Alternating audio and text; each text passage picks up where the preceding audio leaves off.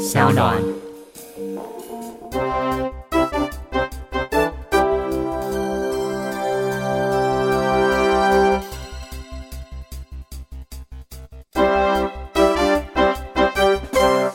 大家好，欢迎来到法克电台，我是法白的站长桂智。今天这一集是法律归法律，政治归政治。好，这我，我是洛伊。又 第四次还是没有成功。好了，我们今天多一个法白的伙伴加入我们的讨论。我们今天欢迎大黑。Hello，大家好，我是大黑。好了，我们今天这个法律归法律，政治归政治呢，讨论两则新闻。这两则新闻在那个法白的社团。应该说法科电台的社团啦，还有 Telegram，就是想说票选让大家选，想要听哪一则。嗯、那其实一开始我就预设就都要讲了，嗯、但我想知道说法白的听众性质上是喜欢听第一则还是喜欢听第二则？嗯嗯，对大概了解一下我们听这种调性的口味了。嗯、那要说很意外吗？还是说果不其然，大家比较喜欢的是新三色？也没有，其实是彰化县政府被政风处调查这件事情哦，压倒性的获得多数。就如果二选一的话，大家只想听。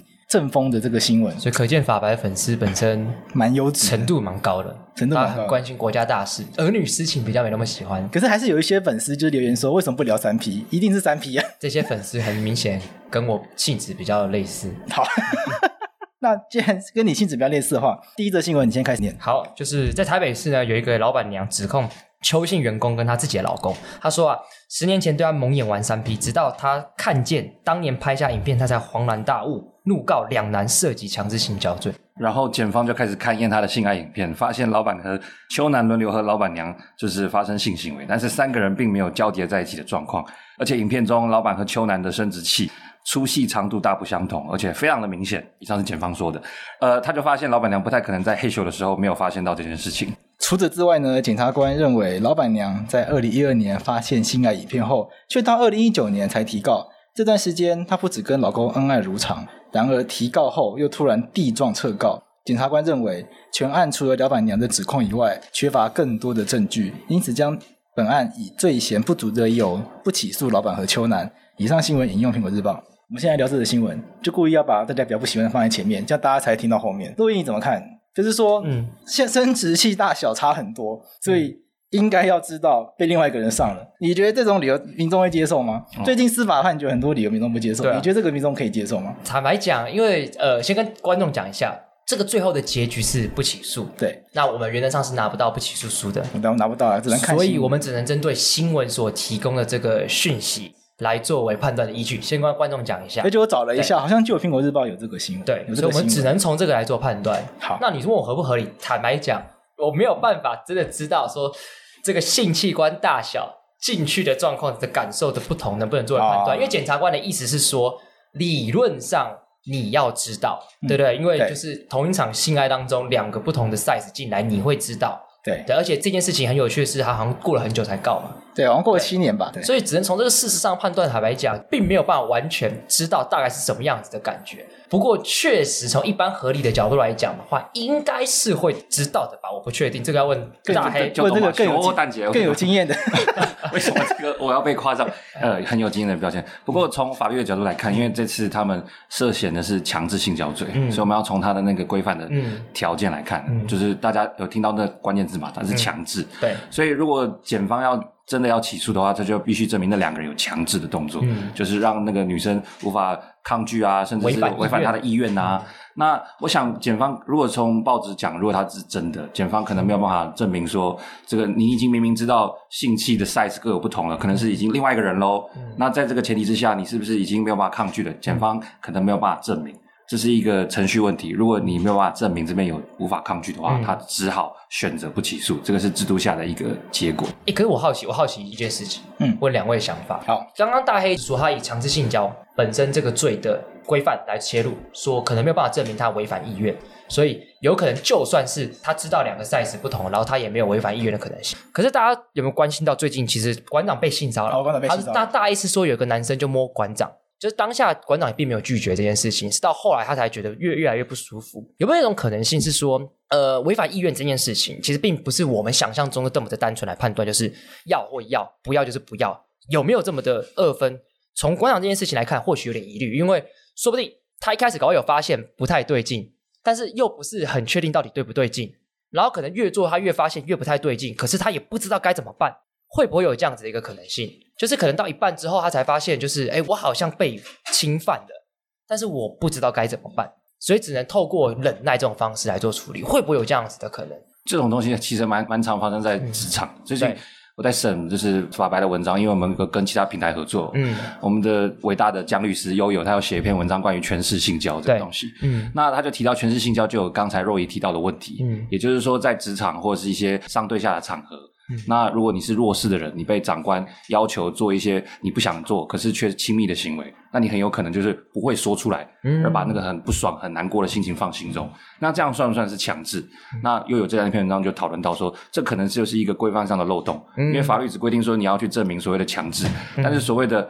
被权势所压迫，但又不敢说的心情，法律好像管不到那一块。确实，那块可能就是一个漏洞。而且从这个角度来讲的话，地位不对等的时候，可能会有这样的状况。可是像是馆长那种状况，就是即便没有地位不对等，可能也会有这样子的状况。贵智，你觉得怎么办？如如果我们对于强制性交的判定，就是说违反意愿这件事情，好像好像会有漏洞。OK，那怎么办？有一个解法，就是说、嗯、强制性交的定义改一下。哦，怎么改？现在是要违反意愿嘛？违反意愿很难证明。他把它改一下，嗯，如果把它改成你没有取得我同意就算强制性交，好像叫做积极同意嘛，嗯，对啊，也就是说我们在发生性关系之前，一定要取得对方百分之百的积极同意。好比说我问大黑说，哎，你要不要跟我发生性关系？嗯，考虑一下。假设假设，我刚才不是假设的话，没没事，不要靠腰。好好好好，假设你说要，我才可以。所以反过来讲，只要他没有说要，不论是他沉默，不论是他不要，不论是他含糊不清，我都不能。意思是这样嘛，对不对？理论上是这样，一定要取得对方很明确的积极的同意才可以。可是那个积极同意，并不是说你一定要，嗯，一定要有一个口头的要，嗯，有一些积极的动作，OK，也可以看得出来的话，嗯，看得出来已经取得同意的话，就可以，就可以，因为综合判断，不可能说。性关系之前，大家一定都口头答应说：“哎，等一下，我可以跟你发生性关系。”好，这样会有点奇怪。不同脉络有不同的判断的方式啦，对啊，对，也就是也没有一定这样子。这个改变的方法也引起很多的讨论。什么样子？就是说这样子的方式是不是会造成刑事被告嗯处于一个极为不利的地位？几乎是要由被告来去想办法证明他取得过同意。OK，那某种程度上好像跟刑事诉讼法这个被告不需要帮自己辩护。嗯，清白的这样子的一个方向是背道而驰。嗯、这个地方要不要大概帮大家科普一下？这个刚刚桂智说那个刑事诉讼那个概念是什么？好，我就顺便一口气讲两件事哈。好，来，就是说这次为什么这个三 P 这个事件检方会不起诉？嗯、其实有一个很关键性的思考，刑罚之处罚它所规定的情况啊。所以比方说刑法之处罚用强制使人不能抗拒的这个情况，OK。所以检方如果没办法把事实建构出还原出那样子无法抗拒的情况。就不行，那他就不行起诉。嗯、那第二个层面就是你在诉讼当中，被告因为他被国家起诉了嘛，他已经够可怜了，嗯、所以我们在大方向上面会要求由检察官来证明所有一切被告所做的坏事。啊、嗯，所以就是刚刚贵子讲的，被告他不用帮自己证明清白，嗯、反而是要检方努力的把事实建构到所以有罪的门槛。沿着大黑刚才讲的，就是如果国家要指控一个人有犯罪。我们理论上必须是一定要提出足够的证据来说你有犯罪，我才能判你罪，而不是说我要跟大家说，哎，我没有犯罪，因为我是被告，这才是一个合理的状态啊。可是今天这样感觉是举证责任会有一点转换的感觉，是我要告诉大家说我有取得积极同意这件事情，好像变成我要自己来做，那会不会造成很多的问题产生？尤其是我们我们也都知道，实物上强制性交的最大的问题，其实在于是。证据怎么取得这件事情？对、啊，这个非常非常困难嘛，因为杀人一定要有凶器，所以我们可以说，哎，枪或者是刀怎么找到来判断杀人？可是性行为这件事情一定是在私密的空间，怎么取得、怎么判定会变得非常非常困难。不过也不一定啊。你在跟大家讲你个人的喜好还是大黑的喜好？哎哎哎哎，今天不要天天大，乱讲乱讲。OK，刚才讨论的角度集中在检察官跟被告身上。对，那我觉得刚刚贵智讲说法条要修，其实也要顾虑到。被害人的心情，嗯，因为我们一开始提到说，被害人的心情，他往往是最弱势、最看不见的，嗯，我们在杀人罪，我们可以看到尸体，我们还会为他就有同情的想法。可是强制性交的被害人，他往往是在最最隐私的空间，我们根本就不知道他发生什么事情，所以我们无法投入更多的关心。所以贵智刚刚讲说修法的部分，其实就是希望让没有办法被关心到的被害人，嗯，能够多一点照顾，因为我们从要件的设计上面就会希望。可能加害人应该说行为人啦，在做这些亲密行为的时候，要多取得对方的同意。通过要件的一个设计，嗯，呃，鼓励我们的双方能够情投意合，再发生后面的性行为。OK，所以大概的意思是说，其实这样子的设计，自己个人角度来讲，其实是虽然它可能对于我们既有的刑事诉讼的概念是做了一些修正，可是这样子的东西比较是配合说每一个犯罪领域当中本质的不同，去做抓到一个比较好的角度嘛。对，我必须讲说，这个设计它是很有争议的，嗯、然后这个所有的法学家都还在。争执这件事情，但是也没有定案。对，对，但他的初衷是希望说，透过刑法的要件的设计，嗯，然后去引导说双方是绝对情投意合的情况底下，嗯，再开始后面的行为。嗯，我再补充一点啊，OK，在现在这个状况下面，因为是要证明违反意愿，对，所以在譬如说侦讯的过程中，做笔录过程中，嗯，检察官跟警察他们都会把焦点摆在事发当时被害人。有没有反映出一些他不想要做这件事情的态度的态度？嗯，所以就会针对可能整个性行为的过程去询问说：“哎，你那个当下为什么没有抗拒？比如说你为什么没有把他推开？嗯，为什么没有大喊救命之类的？嗯，就会用这样的方式去质疑被害人。那这个对被害人来说是二次伤害。这就像跟我们刚才讲一样，就是他可能不要，可是他也不知道该怎么样表现出拒绝。对，这个真的伤害是蛮可怕的。那如果把这样子一个规定改成积极同意之后呢？嗯，那这个征询的过程，他就会他询问，他一样还是要询问被害人，嗯、这可能没办法避免。可是询问的方式可能就会转向说，到底有没有哪一些环节是足以让这个被告认为取得被害人同意的，所以就不会再去问说，为什么你没有抗拒，你没有说不要。Okay. 所以持有这样子的立场的人就会认为说，这样子的立场不会造成举证责任的移转，因为检察官仍然还是要去调查证据。可是这整个调查的方向会转成。对于被害者来说更为友善的方式，哎，这个蛮有蛮有道理，对对，因为我变成是我只要忠实的还原整个性行为发生的过程，有有其实就可以感觉出来，就算没有口头表示同意好了，可是如果可以感觉出来，啊，其实确实跟一般的情侣啊，嗯、跟一般的我们理解这种性行为没有太大差异化，可能就会觉得说，那其实应该是有得到同意。就是说，贵志讲的点，就是说，检察官因为实体法律的变动，所以会让检察官在程序上他所重建的焦点，就从原本的呃某人到底能不能抗拒。他是被强迫，然后转成就是双方在事前有没有情投意合。对，那因为观察的焦点从能不能抗拒变成有没有情投意合，原本那种要把焦点放在啊有没有人被强迫，然后要让被害人重新面对第二次强迫的状况，这种很惨烈的的情形，就转成事前有没有情投意合，这样子就会温和许多。对于被害人来讲，他是更能保护他的心情。了解，诶，可是我好奇一个问题，这样讲下来，这个罪要怎么使用？会怎么样修正，其实都一定有它争议。那回到最原始的本质，就是其实我们不应该说透过法律来避免这件事情发生。它当然有它的效力，可是法律不是一个百分之百答案。其实这件事情根本不应该发生，也就是强制性交这件事情根本不应该发生。我们该怎么做来避免强制性交？性平教育。那如果是性平教育这件事情，我们是不是就要来请性平公投教育领先人王鼎玉先生，你来替大家回答说，我们该怎么样在我们国家里面落实性平教育，来避免这种事情发生？时间三分钟。好了，我当针线也可以。哎哎哎，你们只差没有放配乐让我进来了。我是觉得说，就像刚才若雨讲的，我们刑法只是后端，它只是整个生活的下游，就是前面发生什么事，我们用这个东西来阻断它。继续扩大，所以上游教育就很重要。举个经典的例子，以异性恋男女为例，最常出现的刻板印象就是异性恋男生可能从小接获一个讯息，就是女生说不要就是要。嗯，那在这种前提之下，他跟另外一边发生性关系的时候，就很有可能出于这样错误的想法。然后就引发后面的强制性交，所以你想嘛，上游的端，我们对他施以正确的观念，就是情感方面或者是身体方面，身体都是大家自己的，有自己的界限，你必须取得对方的同意，才能够进一步的互相发生好很亲密的活动。如果这个概念建立起来了，那后面的那些性犯罪，也许就无用武之地。所以我们在大一刑法课的时候，常常有一句话，就是说“刑无其刑”，这个字要跟大家讲一下，“刑”就是指刑法的“刑”，“无”是无法的“无”。其就是希望他不要再使用刑法这个动作了。第二个次出现的刑是动词，第一次出现的刑是名词。啊，如此文言哦，不是，只是想表达就是下游的法律哈，它其实是最后一招。我们应该从上游极限，对，我们应该用上游的性教育，让大家的观念更更透彻一点。大黑老师这个对性平的这个启发，受教受教。提醒观众啊，就是我们千万不要把法律当成是万能，它只是一个最下游的而已。好，进广告。克电台是法律白话文的运动跟商案合作的原创节目。如果你喜欢这个节目的话，可以在 Apple Podcast 上面留言给我们，并且给我们五颗星，还可以到法白的官网参加我们的超小额订阅集资方案，支持我们。当然，我们更欢迎你把你的广告插入这段广播时间，让我们的业配费用赚饱饱。好，赶快回来，接下来要聊这则新闻呢，是婉珍本人敲完很久的一则新闻。忘记是录哪一集开始之前，婉珍跟我说这个新闻一定要聊一下。那他本来说他要用聊新闻的方式，就是他跟我对谈，我就直接跟他说这个新闻我真的没办法，因为我真的完全不懂。所以我就跟他说，那不然我们法白自己来聊好了，因为大黑跟大黑是公法组的多益也是，他们学行政法学线蛮久，对这种东西比较好像应该比较掌握吧。那我想可能很多听众朋友还是不知道发生什么事了啦，所以我们先来报新闻。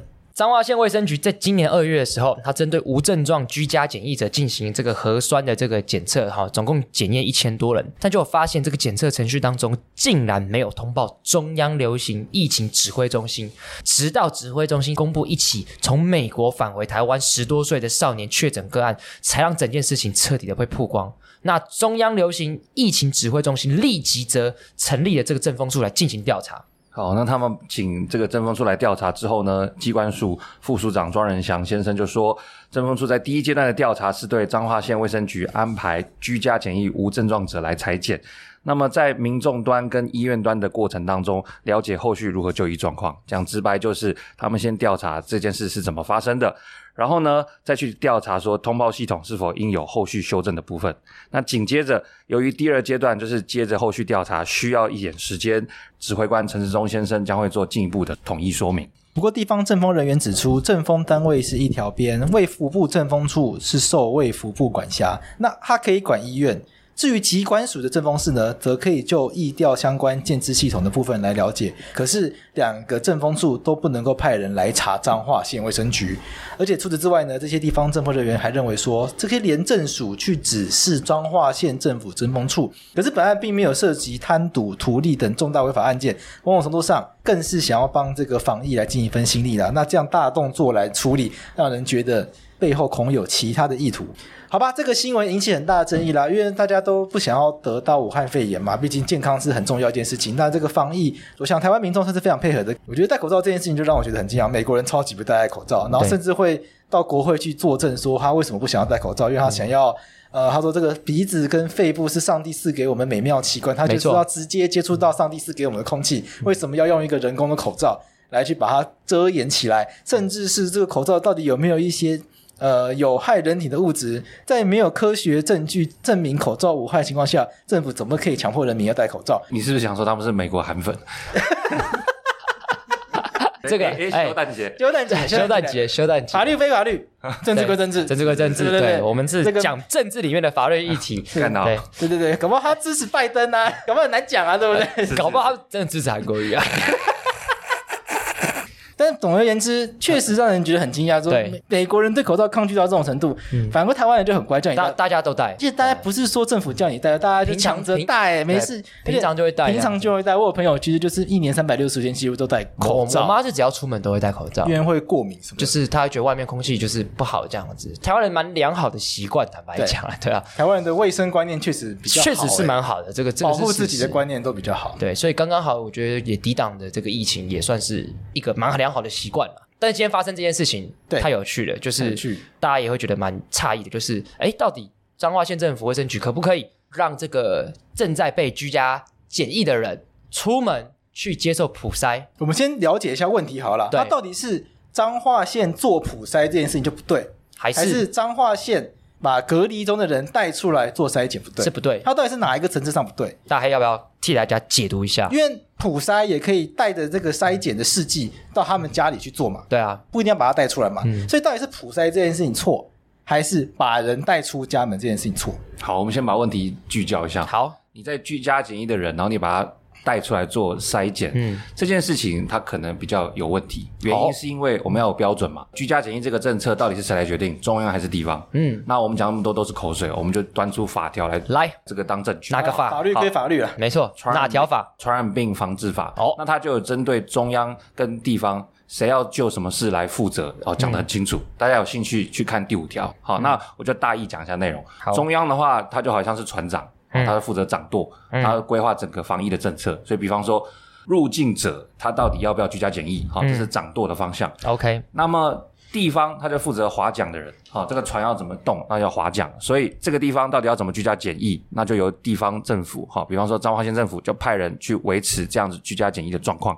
因此，如果大方向是居家检疫入境者，那么我们的地方政府可能就要配合这件事情，你不能在一半的过程中就把人家抽出来。那至于说另外一个层面，地方政府如彰化，他想要做一个额外的这个筛检，就是说居家检疫之余做一个筛检的话。嗯好，那我觉得配合地方自治的需求是有这个空间的。那只不过说，地方政府在这边做额外的筛检的时候，嗯，他忘记通报中央，那这个东西可能也会跟传染病防治法的精神有点违背。从我们这样角度来理解的话，他其实最主要做的事情是，他应该可以在过程当中把它拉出来普筛吗？居家检疫这个是不能出去的，嗯、不能出去的，所以他不能够额外把它。带出去，但但是他如果要普筛的话，并非不行，但是要通知陈时中才可以。比方说十四天做完之后，Okay. 他再把它额外带出去。那我觉得这个东西依照规定，传染病防治法或者是地方制度法的精神都有机会。OK，了解。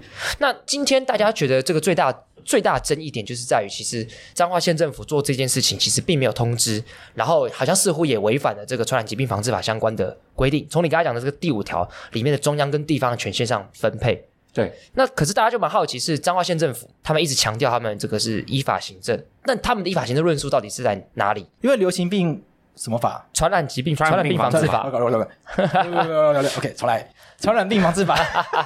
对，反正这个不要紧，超级专业的。呃，传染病防治法里面针对地方，其实地方也可以设置流行疫疫情指挥中心啊，它有地方级的。那地方政府也有一些相对应的权利可以使用啊，所以彰化县政府说，啊，我老子拿自己的钱出来做这个事情，嗯、而且普筛这件事情，很多人也要求啊，嗯，讨论了很久啊，吉普筛人一堆一堆吉普筛人，啊、我有钱做，我自己筹钱来做，还要被骂，就觉得很靠背啊，所以我觉得是阶段性的问题啊，嗯、你大方向回国者，你就先居家检疫，嗯，对，那大家可以试想一个状况，如果全国二十几个县市，有的人是居家检疫，有的人是一开始进来就把他抓出去做普筛，嗯，那这样的话就变成是部分县市好，因为居家检疫就锁在家里，部分县市可能就会变成是防疫破口。嗯，那这样东一个破口西一个破口，大家把眼光放到美国去。美国就是因为各州跟联邦的那个权限不太一样，一样所以每个州的状况不一样，才会让疫情有这么多的破口，嗯、也看到现在这样子蔓延的情况。那个白话一下啦，刚刚大黑讲的第五条，其实那个第五条明明确有规定嘛，说如果地方要制定相关的这个传染疾病的防治政策计划，其实它是要通知中央去做备查的。看起来是你不能自主决定这件事情，应该说。中央他会掌握一个大方向，对，那只不过说你地方有额外的特殊的需求，嗯，那你做嘛，因为你地方自治，嗯，可是你还是要跟中央讲一下，因为让中央掌握到整个状况，他就可以及时的去应应。那普筛这件事情到底是合理还是不合理的？这个就是政治归政治的议题，这个是工位专业，对，就是这边可以帮大家科普一下。你先问这个问题，也觉得是一个很有趣的问题，是法律人如果碰到这种专业问题怎么办？我们从历届以来大法官解释或是判决上，很明显的，只要碰到专业议题，法律人通常怎么样？判断余地。对，就是交给专业人士说，那这件事情我们就交给你来判断。超费的，是 超费的。术业有专攻嘛，守备范围啊，对吧？不是，大家就来问你法律这边要怎么处理？可是答案是对，所以法律不能做定制定框架，就是说，哎，这件专业事情谁来处理？谁来处理？中央来处理，地方怎么样来处理？至于怎么处理，交给医学专业。法律人总不要捞过界嘛，对不对？不然你看，大家已经批评了这个我们。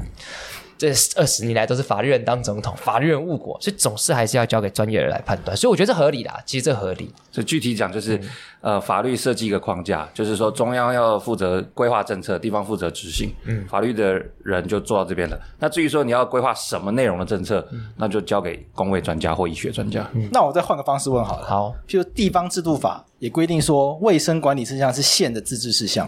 嗯，那他说这个东西也跟卫生有关啊，按照地方制度法，他有权利去做啊。嗯，那他也依法有据啊。地方自治的确是彰化县政府，它可以去针对防疫做事情的一个正当性依据。嗯，但是每个县市政府它不是独立的国家啊。嗯，虽然我们开玩笑说苗栗国、彰化国、花莲国，可它终究不是一个独立的国家。那防疫这件事情应该是全国性的，要有一致的角度。所以地方制度法是一部法律，它给彰化县地方自治。可是同一时间，为了让全国都能够有一个统一的步调，所以我们的这个所谓传染病防治法。就做了一个，就是中央跟地方的权责分配。这简单来说，问题并不是在于说彰化县想要做普筛这个部分，而是说他做的这个方法违反了这个中央流行疫情指挥中心规定的居家检疫不得外出的这样子的规定，对，不能外出，不能外出。呃，从目前的资讯看起来，我先跟观众讲，我并不是医学专业，但是大家是说，至少隔离十四天，那个传染的那个传染力力会下降很多。而且如果十四天你没有任何的症状，就让他出去。但是这整件事情今天会爆出来最大的问题就是，他们做这么多人普筛，就真的中一个，就是真的找到一个居家检疫十四天无症状，但是感染者，所以他们就拿这件事情可以一起说说嘴。可是这边就就进入到医学的，就是很多人讨论说，在医学上有必要找这么多人普筛，然后只是抓一个，还是就全部隔离十十四天？哪一个创造出这个比较流行疾病的这个风险？其实每一个人出发角度点都不太一样，这也蛮有趣的，我觉得。普筛可能什么胃阳性、伪阴性，对，然后花这么多人只得到一个，嗯，那个中间的什么利害成本的计算什么的，呃，如果白话一点就是大家居家检疫到一半都离开家里出来普筛。这件事情的风险比较大，还是居家隔离十四天之后无症状就不筛检，哪一个风险比较大？那不能去大家家普筛吗？这个我当然我不懂了，我也确实我也不太懂。这个我就因为听说就是拿东西去挖鼻子、挖嘴巴，这我就不太清楚。好像不，但我就不大家可以想一下，你要找人去挖的话，那个人会是谁？一定是一个团队，然后穿着满身装备去大家挖嘛。嗯、那这些都会牺牲掉一些医疗资源的。假设也是彰化县，对，假设彰化县有一百个。所谓的医护人员，那你做这么多人，好挖出去，那既有的人员就没办法看既有的病了，嗯、所以它是一个医疗资源的消耗。OK，那而且我想到一个衍生问题了，嗯，就这件事情如果没有办法统一的话，那彰化今天做了，那其他县市是不是也会有人说也要吵着要做？那就很难管理了嘛。跟彰化做了，嗯、然后大家觉得高雄市也非常做了，嗯、那陈清迈刚上台，嗯，就展现一下魄力，魄力，做嗯，旁边屏东也要做，嗯，那台东没有资源想要做，没办法做，反而被骂。嗯就可能就反而造成很多的困扰。今天有听到一个比喻啦，光头先生苏贞昌先生说的，吓韩国瑜先生吓我一跳。哎，韩国瑜很久没有讲话了吧？对，政坛上没头发的人蛮多蛮多的。是是我们证明苏贞昌先生。这个邱毅先生也只有假发，司法正义。对，话说回来，他是说，好比我们现在开车是走左驾靠右边走，那如果说因为地方自治，彰化县政府就把它变成是。那个右驾，然后靠左边走，嗯、那所有的台北人或者是所有的高雄人往彰化去的时候，啊，不就愣住了吗？所以这好比疫情管制啊，全国应该是有一个统一的步调，一起打败病魔。可是这个时候，如果彰化县他自己特立独行，跟大家不一样，你虽然有他的需求，可是你至少要通报吧？那我想这两个层次，大家可以把它分清楚来思考一下。补充一点，就是在其实，在宪法本身有规定，有些事情本来就是中央独占，有些事情是中央可以立法交给地方。我举例来讲，比如说外交、国防。审判制度、度量衡等等，这个总不能中央跟地方不太一样，所以这种东西中央独占。可是中央可以把一些事情就说，哎，我中央立法交给地方。还有说公共卫生就是一个中央立法交给地方的，所以公共卫生这件事情，观众我们可以了解一件事情，就是地方不是不可以做，但是你必须要依照中央所立的法的框架来做处理。那刚刚大黑已经给大家一个很明确的答案，传染疾病防治法其实已经有做了相关的一个规范。理论上，彰化县政府这件事情看起来应该还是要尽量去遵守中央所制定出来的政策。如果有不同，要做的事情看起来按照法律规定，应该是要送到中央去做备查，也就是说，他应该事先先去跟行政院陈世忠他们先进行沟通，可能或许在法律上是一个比较好的方式。好，那我们再聊另外一个层面的问题。好，就是说这件事情到底有没有必要？或者到底可不可以用正风处这样子一个方式来去处理？嗯，因为大家想到正风处，通常是这个人有什么贪污啊、舞弊啊这样子一个状况。嗯、那这个再怎么样，都跟我们想象的那种舞弊啊，或者是前一阵立委被抓走、被收贿啊，有一个很大的落差啦。因为这个毕竟也是出于良善嘛，你不会说彰化县做这个都是不好的动机嘛。因为这毕竟也是希望为防疫出一份心力，可能手段错了，可是相近目的一定是出于良善的嘛。那这个东西到底用正风处这样子的方式来去？会让你觉得说是不是要来吓一吓，就是这个东厂又是东厂东厂，就是或者是说陈志忠本人就有点被打脸的感觉，所以要吓你一下。因为公务人员最怕就是几个单位：政风处、调查局，那叫什么廉政署。对啊，公务人员就怕这些啊。那这些动起来，是不是就要吓一吓大家？所以话说回来，这边的关键点就是两个：第一个，政风它是干嘛的？对，它可以有什么业务？嗯，为什么可以去碰这次的疫情？嗯，第二个。陈时中凭什么去这样子要求政风单位来调查？对对，所以第一个问题，这个东西难免要调一下法条了哈。来来来，快速讲一下，不要让你这个睡着。政风机构人员设置管理条例施行细则哦，它在第八条里面，他就规定了，他可以去调查贪渎跟不法。嗯，那他就去定义什么是不法。嗯，所以我就念一款就好。他说，调查作业为常单位跟生活为常。所以什么是作业为常？那想必就是你的疫情 SOP 可能跟别人不一样。话说回来，我们的政风单位本来就依法，他有去调查说你的这个政府组织有没有依照过往的 SOP 来走。以这次来讲，你有没有按照过往的居家呃这个简易的 SOP 来走？如果没有，是不是违常？那我想这个都会落在政风调查的守备范围。所以作业不符合 SOP。也是属于政风处可以查的范围。如果按照我们对于这个管理施行细则的解释，可能会是如此。可是作业有没有违反 SOP？某种程度上不是应该是由譬如说主管，譬如说科长来去监督，或者是处长、局长来去监督自己局里面作业方式。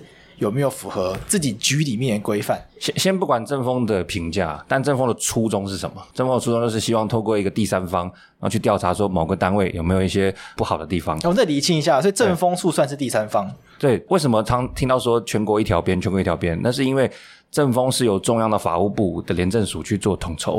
哦，所以正风是归廉政署管的。对，政风廉政署管的。那我们好奇一件事情，就这题我们两个，我跟洛伊真的都不会。对。好的，这个完全就是要靠大黑，靠领衔人。对，又来了。我好奇大黑一件一件事情，上一趴讲的，你刚才讲的，他今天如果发现一个违反 SOP 的行为，他就可以调查是不是有贪渎事件之类的嘛，对不对？啊，这件事情为什么不是警察来做？你的意思是说，为什么有一些不法事情不是警察？对，为什么不是警察？送调查局？对。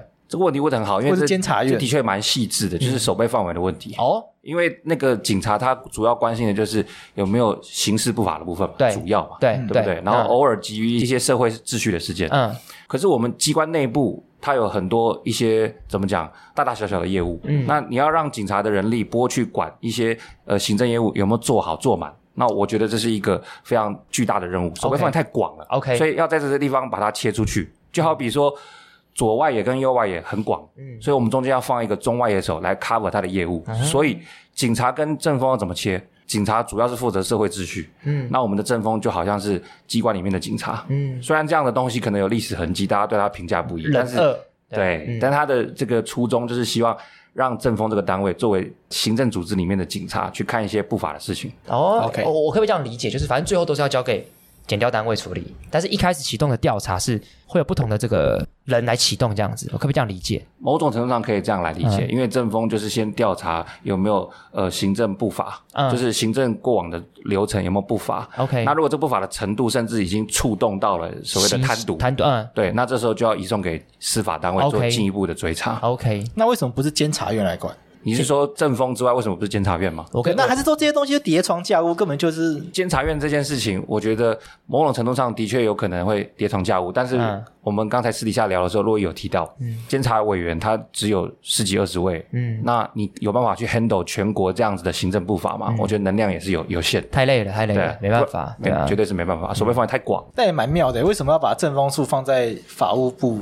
廉政署下面，不把它整个移到监察院下面就好了？因为听起来工作性质比较像，这样监察院也不用废掉，就至少还有事做。没有，你比较能够理解他要干嘛。你这样听起来就是，那我们废掉监察院就好了嘛？为什么？就是行政院自己管自己，行政体系自己管自己，总是比较没有那么有说服力吧？你第三人，嗯，对，政风处是强调说是第三、哦、第三客观人士来来管自己嘛？好像蛮有道理，对不对？那监察院再怎么样都独立于行政体系之外啊，嗯，对啊，你看现在彰化县是蓝营执政嘛？对对，那那你说这个政风处现在归法务部去管它，嗯、好像比较合理。那你说绿营的政风处会去管绿营的陈其迈吗？对，人家总是会觉得是这样嘛，蛮有道理。大概为什么？不过绿营的陈局会去管绿营陈其迈吗？好像好像也脱离不了这个东西，对，对不对？对，他当然不同派系啊，但是这个，对啊，但是这很难讲嘛，谁就是这个东西永远这局派跟卖派是不一样的。对，就陈局他们是新潮流的，OK，对，所以当初陈局是支持。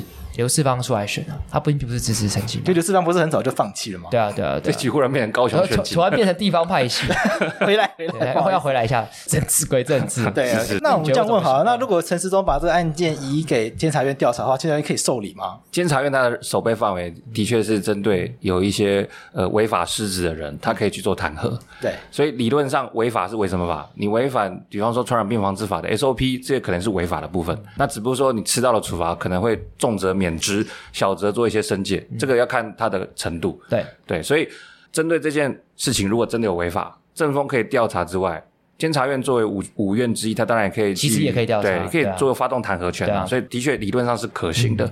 那回到最初的源头，哦，刚刚我们提到说政风的守备范围，嗯、那大家也很关心，陈时中不是卫福部长吗？兼指挥官吗？嗯、那为什么可以去指挥政风处？嗯，那我觉得这个地方对啊，他不是归法务部吗？对啊，对，法务部廉政署应该是要那个谁去叫罗英雪，不是？你更新了没啊？还是 E 还是阿姨状态？蔡清祥，蔡清祥，贵字已经没有用了。所以话说回来，好，先不要管贵字能不能用哈，那个陈时中能不能用正风处？我觉得。精准讲，他不能够直接去指挥调度，嗯，但是他有一个身份，除了卫福部部长之外，他有一个中央疫情指挥中心的指挥官的身份。那这个指挥官身份呢，他可以行使一个跨部会的统筹指挥的一个权利。那你问我说，这个权利哪边来的？很好，就是传染病防治法，因为传染病防治法面对这种跨部会的疫情，哦、嗯，因为每个业务都会沾嘛，嗯、所以他就依法。授权弄一个指挥中心，那为什么干嘛在各部会之外弄一个跨部会的平台，也就是指挥中心呢？嗯，就是因为疫情需要各部门的帮忙嘛。嗯，好，所以我们正面讲，控制疫情主要是工位相关的单位会出最多力。嗯，可是如果在控制疫情的过程中有人逼车违法失职，那这个时候按照。这个跨部会的精神，指挥官当然可以基于跨部会的首长，呃，应该说主脑的角色，哈，去邀请我们的主责单位，呃，廉政署，请廉政署用他控制全国政风处的角色，然后进一步去做调查，由他来协调，没错，邀请人家去调查，因为他不是直接指挥地方的政风处，哦、但他可以基于指挥官的角色，请政风单位的人，好做进一步的调查，所以廉政署理论上也可以不要理他，因为他并不用听命于他。没有办法直接被听命这样子，哦、对，OK，还蛮清楚的，对啊。好，嗯、那这样观众应该算蛮了解到底这个事情的争议点在哪里。舆论上常有两个批评，帮大家整理一下。第一个批评就是说，诶，政风不是管贪赌的吗？嗯、啊，怎么可以管到这个疫情的控制？嗯，那没错，因为疫情的控制跟有没有遵守法律的 SOP 有关，okay, 所以这也可能是政风的收费范围。没错。第二个，为什么你陈时中是官大学问大哈？你这个做到这种程度是想把苏贞昌给翻了吗？嗯、哦，我们看到有地方政治人物这样讲，可是我们刚刚提过。指挥中心的指挥官，他是一个跨平台的主脑，所以他有机会可以去做协调。嗯，那最后大家好奇的是，查出来果然有不法的话，嗯，可以有哪些处置的方法？总是要有一个处理嘛，你不能调查完啊，写个报告结案。政风处有分层级嘛，像那个地方政府，它本身在局有一个政风室，嗯，然后在县政府它有政风处，嗯，所以现在第一波看起来，照媒体报道，如果为真，地方的这些。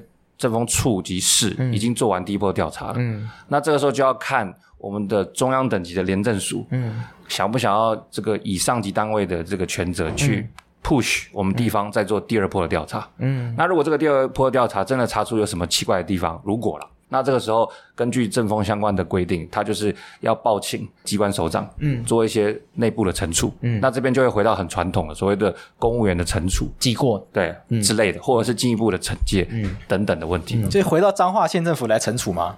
你的意思是说，如果发现有不法的地方吗？对啊，因为对，对啊，因为机关首长彰化县卫生局的首长是彰化县长，所以彰化县彰化县长作为首长，他就可以基于控管内部的权限，做出对应的惩处，嗯、或者是类似的惩戒。那搞不好这个公文根本就是他签的啊！这就是我觉得到最后就跟我们的这个主题有关了。OK，因为法律没办法处理每件事情，很多事情是政治。